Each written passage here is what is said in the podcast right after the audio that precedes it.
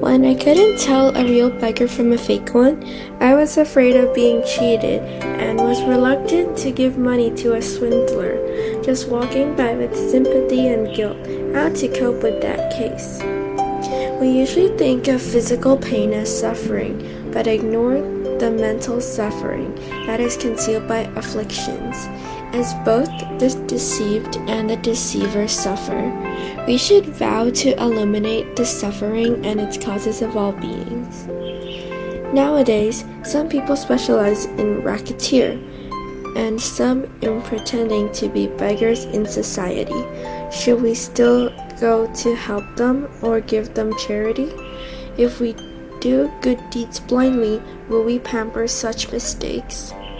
You can give them smiles, righteousness, and wisdom. Good deeds should not be done blindly.